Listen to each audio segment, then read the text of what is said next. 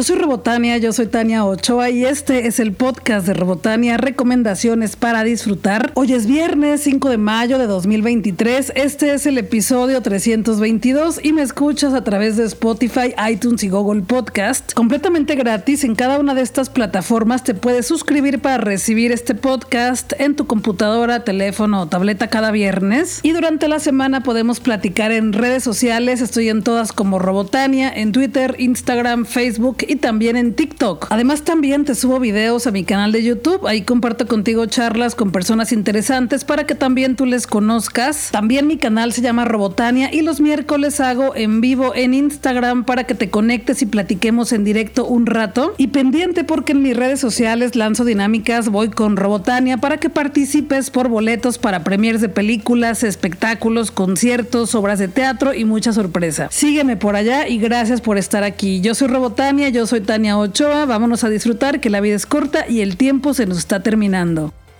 ¿Qué dijiste? ¿Ya se acabó? Pues no, esto apenas comienza.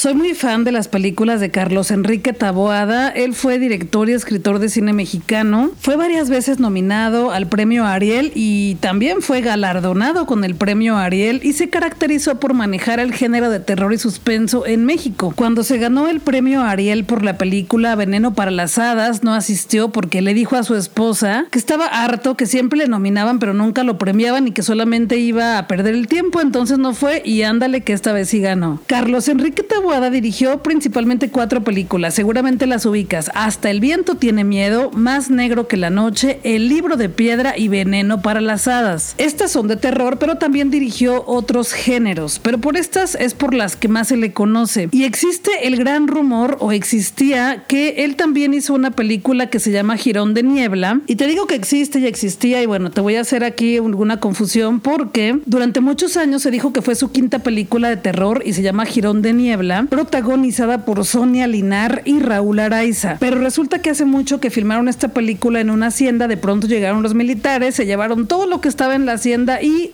entre todo eso iba la película de Taboada. Y es por eso que esa película no se puede ver, no existe y solamente existe como esta, esta gran leyenda de que existió. Y bueno, resulta que acaban de estrenar un documental que se llama Girón, dirigido por Cristian Cueva, un documental de la película de Enrique Taboada. Y este director se dedicó a entrevistar a las personas que protagonizaron esta película, a los productores, a las productoras, a las personas que trabajaron en el vestuario, en la edición, en cada uno de los aspectos de la película y también se metió a indagar en los libreros y anaqueles de la Filmoteca de la UNAM, donde posiblemente esté archivado el archivo, el archivo de esta película original, los negativos para poder verla. Y bueno, este documental nos cuenta cómo fue la filmación de esta película, porque cada una de las personas nos cuentan desde su perspectiva y su experiencia. Y con este documental se resuelve el misterio de qué pasó con esta película Girón de Niebla de Enrique Taboada. No te voy a hacer el spoiler, obviamente, pero está buenísimo porque por fin se descubre el gran misterio. Además, vas a ver imágenes de entrevistas con Carlos Enrique Taboada que nunca antes se habían visto. Bueno, yo no las había visto, a lo mejor otras personas sí, obviamente, pero sí son imágenes muy nuevas que estaban por ahí, que no se habían visto en cine. También entrevistó a la viuda de Carlos Enrique Taboada, que nos cuenta muchas anécdotas de la filmación de esta película y de las otras películas famosas. Entonces, mi recomendación es que vayas al cine. Yo la vi en el cineforo de la UDG, pero también está en la Cineteca de Guadalajara y en la Cineteca de la Ciudad de México, para que conozcas más del cine de Carlos Enrique Taboada, pero también para que conozcas todo el misterio y lo que pasó con la película Girón de Niebla, que pues ahí está, pero no está, pero queremos que esté y bueno, ya te enterarás qué pasó. Suelo calificar las películas del 1 al 5 con tuercas de Robotania y a Girón de Cristian Cueva le doy 5 tuercas de Robotania.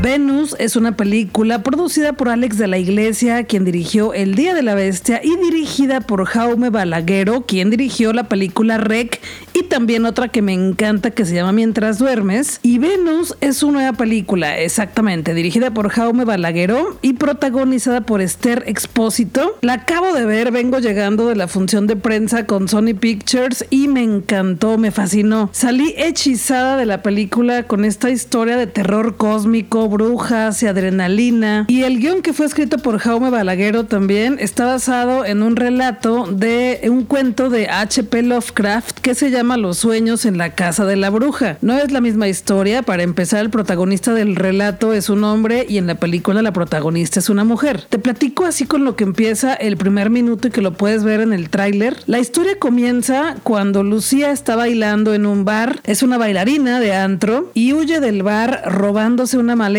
con drogas y va a esconderse al edificio donde vive su hermana, al departamento donde vive su hermana con su sobrina y la mafia enseguida comienza a buscarla y cuando ella llega a este edificio, es un edificio muy misterioso donde todo parece muy raro, las personas que viven en este edificio son muy extrañas, muy fuera de lo común y es donde comienza la película de terror. No te voy a decir más porque te haría demasiados spoilers, pero es una historia de terror cósmico, brujas y mucha adrenalina. Es muy auténtica y todo el tiempo tú crees que va a pasar algo, pero ¿qué crees? Que llega la autenticidad para decirte que no. Es una película con fragancia a Lovecraft. Es deliciosa visualmente, pero también es muy brutal. Esta película se estrenó el 4 de mayo en los cines. Te la recomiendo, sí, sí y sí. Se llama Venus, es dirigida por Jaume Balaguero y protagonizada por Esther Espósito y es de Sony Pictures. Suelo calificar las películas del 1 al 5 con tuercas de Robotania y a Venus, la película de Sony Pictures, le doy 5 tuercas de Robotania.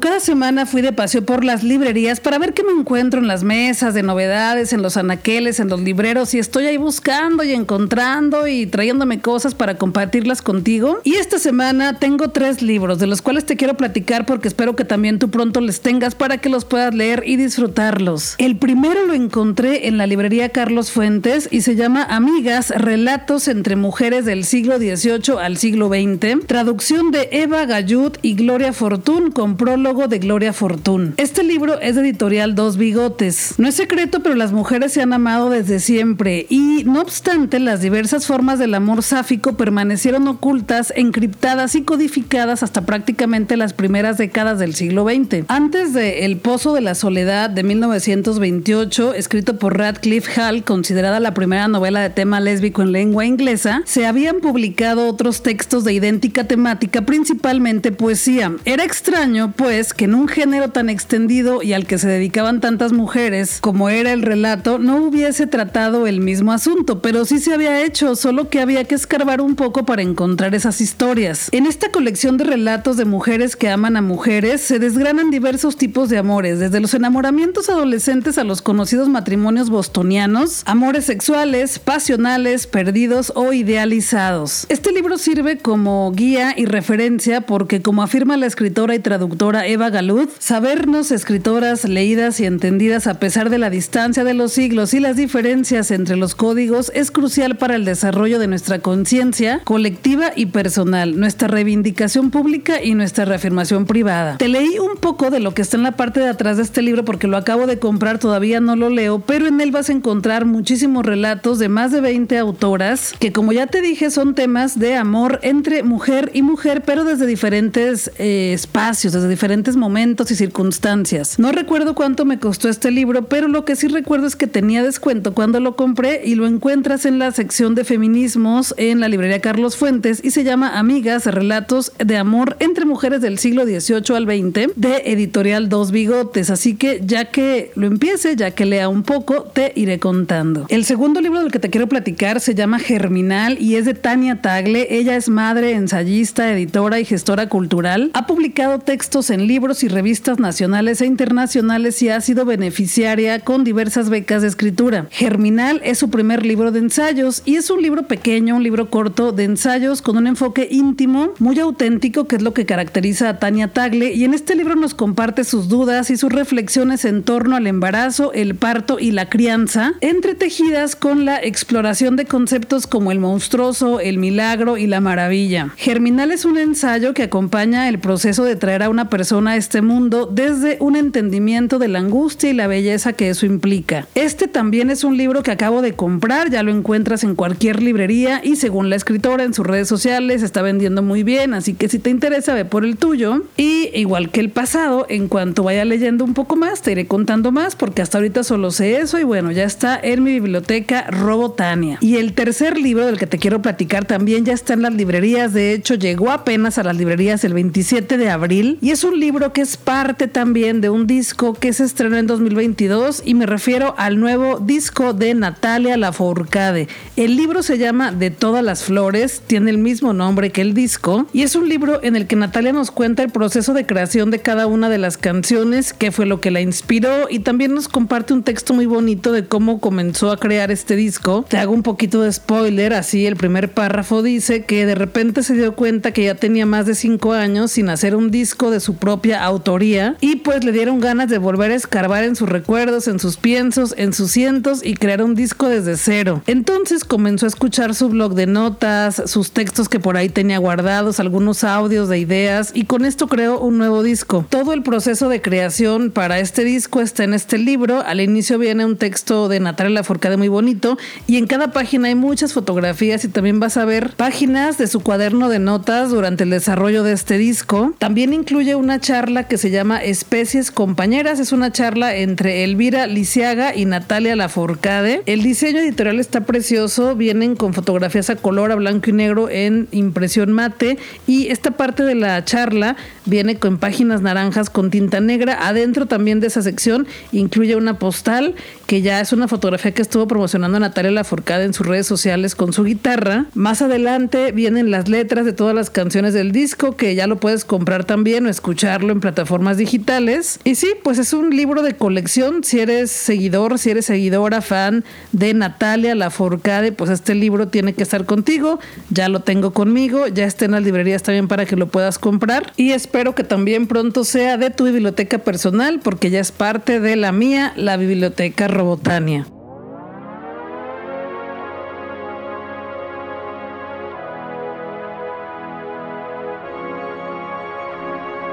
Platiqué con Natasha Veredia, ella es directora de la puesta en escena Jardín, que se presentará en Conjunto Santander este fin de semana en Guadalajara, Jalisco, México. Un performance de danza y video instalación que se desarrolla dentro de una estructura de pantalla verde, en la cual se ve el truco que se utiliza para las películas proyectado en una pantalla. Bueno, pues hoy me encuentro con Natasha Veredia y para platicar de este performance danza que se llama Jardín y que se presentará en Conjunto Santander este fin de semana ¿Cómo estás, Natasha?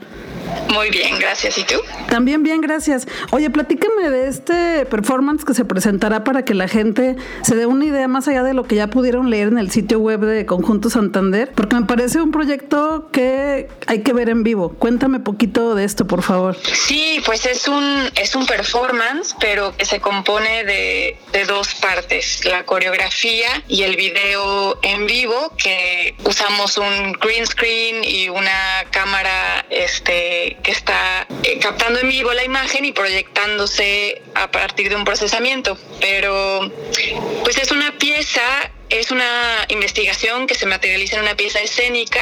Investiga el cuerpo como materia. Parte de la pregunta qué significa ser un cuerpo ahora y a partir de un trabajo conjunto con la bailarina Ana Karen García y el actor Alejandro Mendicuti, la artista sonora Janine Hop, construimos este, esta performance que invita a hacer un recorrido de lo amoroso a lo ominoso. Se generan muchas atmósferas muy misteriosas, mientras que vemos a un, a un cuerpo que parece ser un cuerpo muerto, un cuerpo inerte, ser manipulado por esta figura en un traje de green screen que desaparece en el video. Me hice un poco de bolas, pues, pero más o menos así es. No, es que sí estoy yo también leyendo pues la información de, del espectáculo, de, bueno, del performance, y creo que es algo que tenemos que ver para entender, o sea, para que nos haga sentido todo lo que estás diciendo, ¿no? Que lo que estuve viendo también un poco es que es como, es como una experiencia para ver en vivo lo que sucede cuando se trabaja en green screen en los videos, ¿no? Cuando se utiliza la pantalla verde famosa. ¿Es correcto? Sí, justo.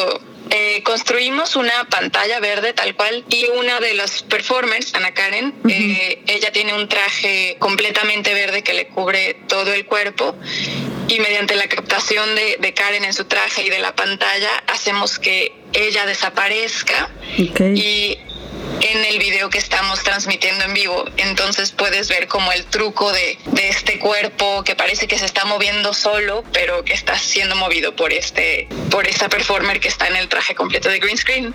Que sí, generalmente pensamos en la pantalla verde como en el detrás de, de cámaras, ¿no? Lo que no ves que está sucediendo, porque ya puedes ver lo que genera después, ¿no? Que cambian el fondo o que aparecen dinosaurios, lo que sea. Este, pero en este performance podemos ver el truco el mecanismo y también la ilusión que se construye al mismo tiempo. Sí, creo que por eso va a ser interesante verlo ya este en vivo. Oye, platícame, eh, ¿surgió a partir del sonido, surgió a partir de la danza? ¿Cómo fue que surgió todo el performance? Sí, bueno, eh, Jardín es parte de un proyecto más grande que es una investigación de varios años que se llama Proyecto Abracadabra. Y desde un poquito antes de la pandemia estuvimos trabajando conjuntamente sobre todo este, este núcleo de Janine Hop, que es diseñadora sonora, este Alejandro Mendicuti, que se dedica al teatro, a la dirección y es actor, Ana Karen García, que es coreografía y bailarina. Entonces, estuvimos leyendo un montón de, textos, Donna Haraway, André Lepecki, Karen Barat, Judy Butler, sobre filosofía, feminismo, coreografía.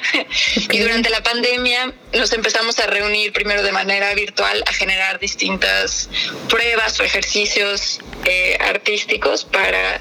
Tenemos mucho interés en, en investigar la coreografía y cómo podría expandirse esta idea de coreografía a otros soportes como materiales, hacer una coreografía de objetos o cómo podemos hacer una dramaturgia, pero a partir del sonido.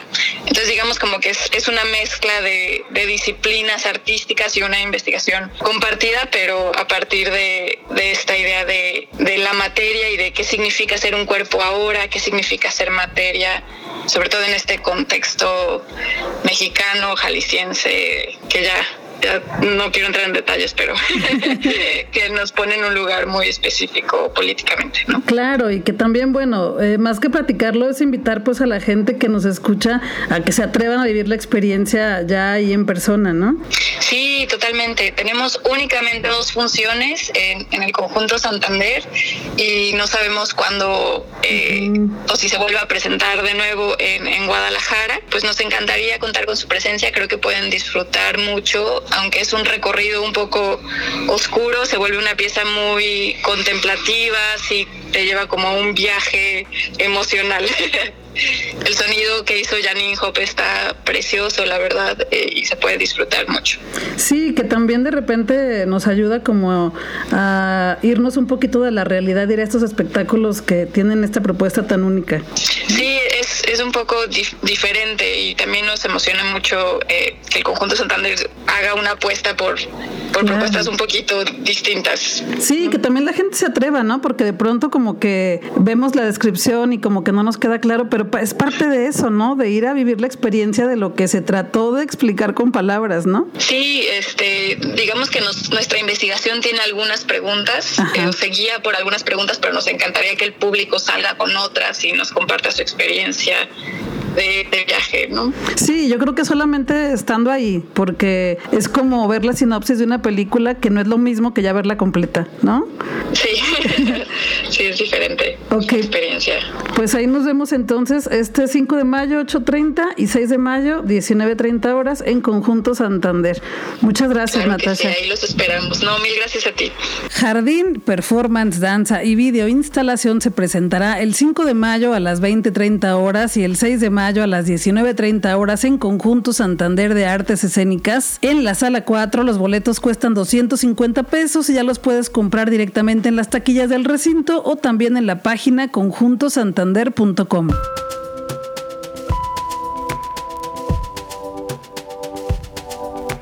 Pues también ya vi la película Los Guardianes de la Galaxia volumen 3 de Marvel Studios. Fui a la función de prensa en Guadalajara y me encantó. Por fin regresaron las buenas películas de Marvel porque venían de una mala racha en la que todas eran súper aburridas. Y esta está maravillosa. Ya se sabe que es el final de este grupo, de este equipo de los Guardianes de la Galaxia y que nos presentan a quienes serán los nuevos Guardianes de la Galaxia. Y también, si ya viste el tráiler, pues la trama principal es rescatar la vida de Rocket Raccoon. No te voy a decir más porque de eso se trata en general la película. No te voy a decir si lo logran, si no lo logran, pero la película es súper emotiva, tiene gran corazón, tiene momentos muy emocionantes, pero también muy conmovedores. Es una película que nos enseña el valor de respetar a las mascotas, a los animales en todo el universo y en todas sus formas y en todas las especies. Es una película muy emocionante que comienza desde el inicio con escenas de acción impresionantes. Obviamente tiene los momentos musicales que vienen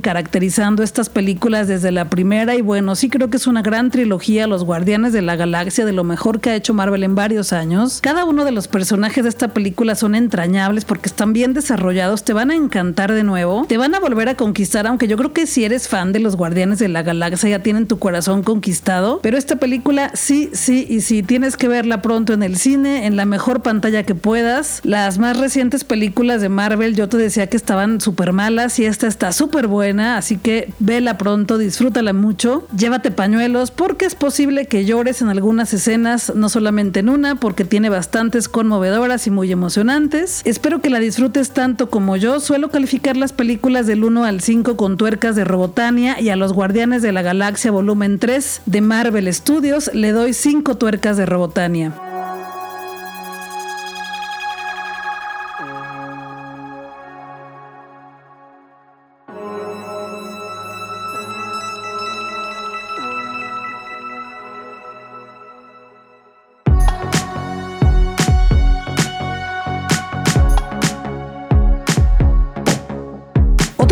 Que también ya fui a ver al cine se llama Los Habitantes y es dirigida por Homero Bueno. Es una película mexicana, un thriller mexicano de terror y es protagonizada por Jorge Luis Moreno, Angélica Aragón, sí, la actriz, clásica, la protagonista de la novela Mirada de Mujer, Angélica Aragón, y Estefanía Hinojosa. Esta película me gustó, me gustó bastante. Los habitantes trata de un joven, un chico que se llama no me acuerdo cómo se llama, pero bueno, es el actor Jorge Luis Moreno. Y resulta que un día él tuvo un accidente en carro y cuando despertó de este accidente no recuerda como tres años de su vida. No sabe nada, no recuerda nada, solamente sabe que le pasó ese accidente y cuando despertó se borraron esos años. Y conoce a una chica, se van a vivir a una casa, tienen una pequeñita y en esa casa empiezan a suceder cosas extrañas porque este hombre, este protagonista comienza a ver personas que habitan en esa casa, fantasmas que se le aparecen. Pero también lo que nos presentan en escena es que serán fantasmas o será su imaginación. No nos queda claro y conforme va avanzando la película nos resuelven el misterio. Los habitantes es una película de thriller psicológico. También se podría acomodar en la categoría de películas que son de casas encantadas. Obviamente no te voy a decir si lo que él ve es producto de su imaginación o son fantasmas que se habitan en esa casa junto con las personas humanas, porque tienes que verla, pero el planteamiento me gusta mucho y me gusta mucho que sea a partir del cine mexicano y que se genere como esta nueva generación que está brotando de películas de terror mexicano, como en su época vimos las de Taboada, del director que te platiqué muy al inicio de este podcast. Y si bien la película presenta una historia auténtica y que bueno, tiene algunos giros de tuerca que te van conduciendo a una historia, pero de pronto te va cambiando elementos para que te des cuenta que lo que estabas viendo tal vez no era, tal vez sí, a veces sí, a veces no. Aunque todo eso creo que funciona bien, me siguió pareciendo como un episodio de una novela o como un episodio para televisión, no tanto como una película. Me parece que tiene varios elementos que no son tanto de película, incluso el nivel de las actuaciones, porque en cuanto aparece Angélica Aragón es maravillosa. O sea, la señora alumbra la película, es una maestra de la actuación. Pero en general sí es una buena película, porque es una película de terror mexicano que presenta una historia original. Ojalá que puedas verla. Yo la pasé muy bien con Los Habitantes, dirigida por Homero Bueno, y espero que tú también. Suelo calificar las películas del 1 al 5 con tuercas de Robotania, y a Los Habitantes de Homero Bueno le doy tres tuercas de Robotania.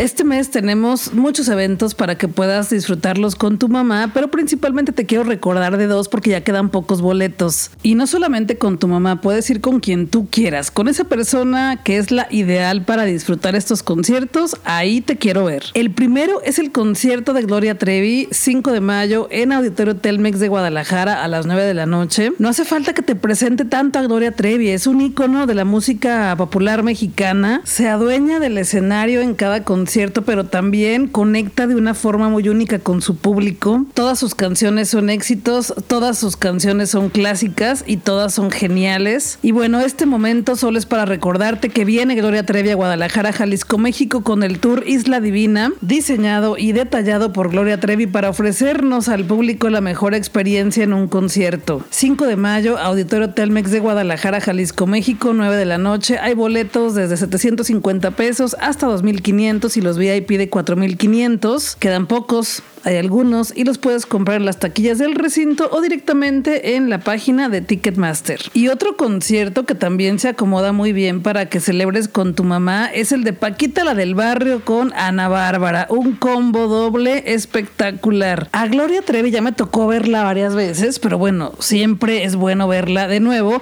Pero a Paquita la del barrio no la he visto y a Ana Bárbara tampoco. Y creo que juntas van a ser un gran espectáculo. Este concierto es un recorrido musical con estas dos grandes exponentes de la música mexicana y se presentarán con la única internacional sonora. Los boletos van desde 450 pesos hasta 1400 y la zona VIP 2200 también quedan pocos, pero todavía hay y los puedes conseguir en las taquillas del recinto o directamente en la página auditoriotelmex.com o en Ticketmaster. Yo sí tengo ganas de escuchar el cheque en blanco o la rata de dos patas en vivo o también bandido y que me digan a Bárbara, te buscaré bandido, pero bueno, ahí nos vemos. 10 de mayo, Auditorio Telmex de Guadalajara.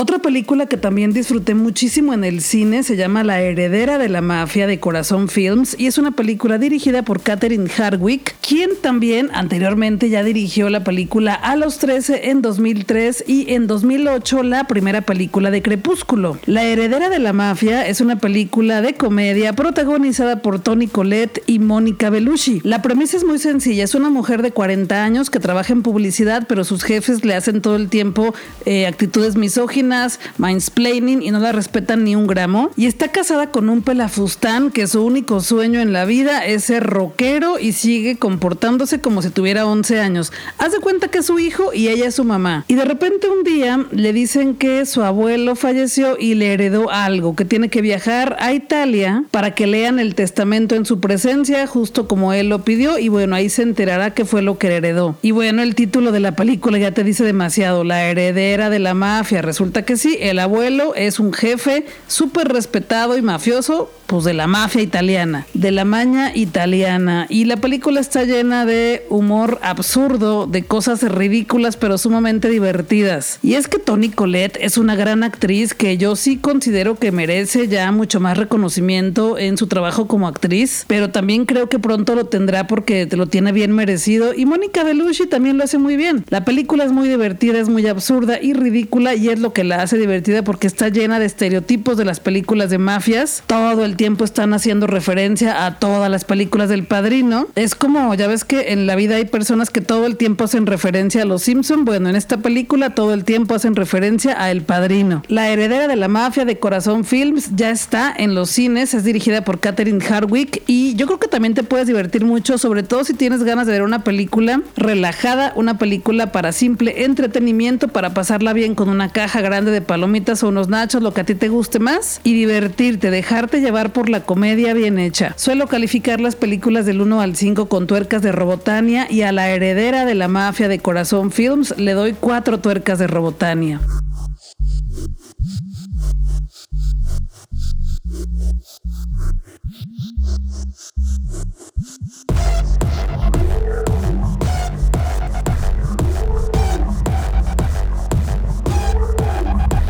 Otra película que también vi esta semana y me encantó se llama Juegos Inocentes. Es una película de cine caníbal. Es una película sueca, es de fantasía y de terror. En esta película vamos a conocer la historia desde la perspectiva de varios niños y niñas. Resulta que estos chiquitines comparten un parque porque viven en una colonia en donde hay edificios y en la parte del medio hay una sección para que todos los niños y niñas de del área jueguen y conforme se van conociendo se dan cuenta que tienen cosas en común. Algunas de estas cosas tienen que ver con la maldad. Hay niños y niñas a los que les gusta hacer el mal y también mientras se conocen se dan cuenta de que cuando están juntos y juntas tienen habilidades que se complementan y que incluso sacan lo mejor de cada quien, pero también lo peor. Y de repente estas personitas tienen poderes, superpoderes. Por eso te decía que esta película es de fantasía, pero también es de terror, porque estos niños de pronto se dan cuenta de que pueden hacer cosas de las que no sabían y que no cualquier persona puede hacer, entonces comienzan a hacerlas y no son cosas tan buenas. No te voy a decir más porque la película se va poniendo cada vez más intensa, me recordó mucho a esta película de El Señor de las Moscas que está basada también en un libro. No sé si ya viste la película, tiene varias adaptaciones, pero el libro es muy cortito y es muy intenso también porque resulta que varios niños se quedan atrapados en una isla sin ningún adulto y pues se comienza a formar una sociedad con niños en las cuales unos abusan del poder, otros pues no, hay de quienes abusan,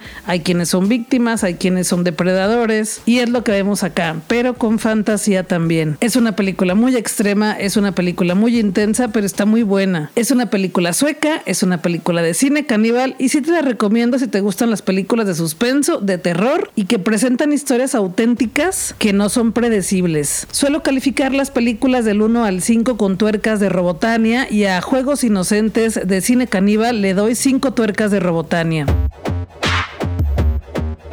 El Corona Capital ya será este mes 20 y 21 de mayo en el Valle BFG, que es a un costado de la Arena BFG en Guadalajara, Jalisco, México. Todavía quedan boletos y todavía puedes comprar los tuyos porque se va a poner bueno. En este festival se presentarán, entre otros, Imagine Dragons de Chainsmokers, Charlie Puth, Block Party, M83, Royce Murphy, My Morning Jacket, Sugar Ray. También estará Interpol, Pixies y Falls, que tengo muchísimas ganas de verles porque no me ha tocado. También estará Blondie Redhead, Bright Eyes, Caroline Rose, Pussy Riot, Regina Spector, Sophie Ellis Bextor, Thundercat y muchas bandas más. Puedes consultar el cartel completo en mis redes sociales o también directamente en su sitio web coronacapitalgdl.com o también en las redes sociales de Corona Capital. Y te confieso que sí estoy emocionada por el cartel. Ahorita lo estaba revisando para poder platicar aquí contigo y ya me dieron ganas de estar ahí, porque sí soy muy fan de algunas de las que se presentan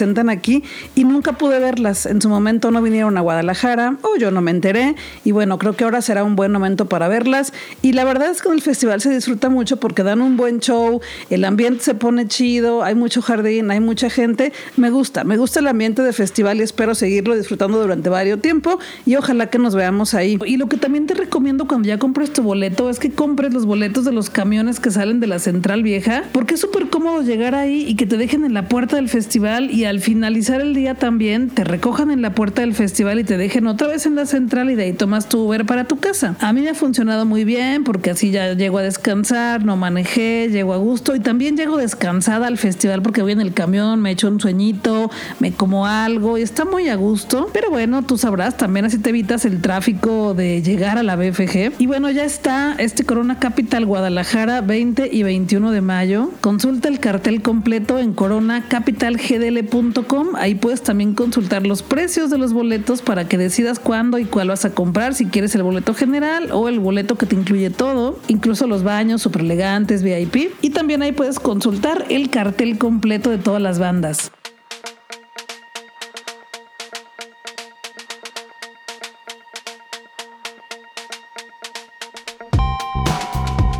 Crees? Que ahora sí ya se está acabando este episodio, estamos llegando al final. Yo soy Robotania, yo soy Tania Ochoa y escuchaste el episodio 300, bueno, todavía estás escuchando el episodio 322 de el podcast de Robotania. Hoy es viernes 5 de mayo de 2023 y espero tus comentarios de las películas que platiqué. Quiero saber si te gustaron a ti o no, qué te parecieron, si ya las viste, si apenas vas a ir a verlas, si ya compraste tus boletos para este fin de semana porque algunas estrenaron apenas ayer. Cuéntamelo todo, estoy en todas las redes sociales como Robotania En Twitter, Instagram, TikTok y también en Facebook. Gracias por estar aquí, por recomendar mi podcast con otras personas. Aquí platicamos de libros, cultura y entretenimiento. Todos los viernes te regalo un episodio nuevo del podcast de Robotania, desde el universo de Robotania hasta tu casa. Guadalajara es nuestra y tenemos que seguir disfrutándola, pero también tu ciudad donde quiera que estés. Disfruta la vida con libros, cultura y entretenimiento. Cuídate, cuídame, cuídale. Usa tu mascarilla o cubrebocas cuando lo consideres necesario, porque si te cuidas tú nos cuidas a todas las